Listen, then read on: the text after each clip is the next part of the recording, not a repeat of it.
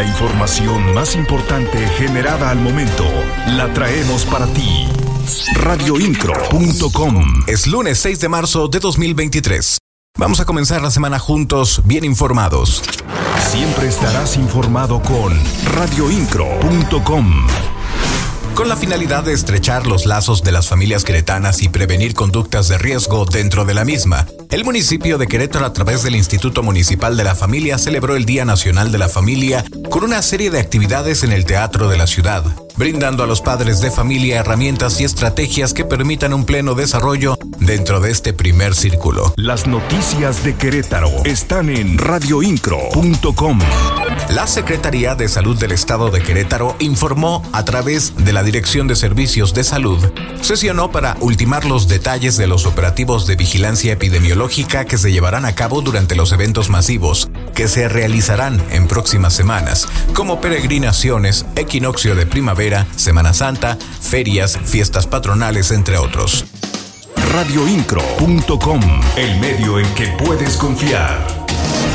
En las instalaciones del Auditorio Fernando Díaz Ramírez de la Universidad Autónoma de Querétaro se llevó a cabo la celebración del Día Nacional de la Oratoria organizada por el Colegio Queretano de Oratoria, en donde 12 niñas, niños y jóvenes del curso Hablar para Crecer mostraron su talento en el arte de la palabra hablada radioincro.com. La Guardia Nacional, con apoyo de binomios caninos, aseguró en una empresa de mensajería y paquetería en Querétaro aparente narcótico.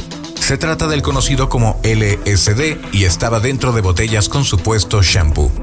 Los paquetes tenían como destino un domicilio en California, Estados Unidos. Actualidad informativa.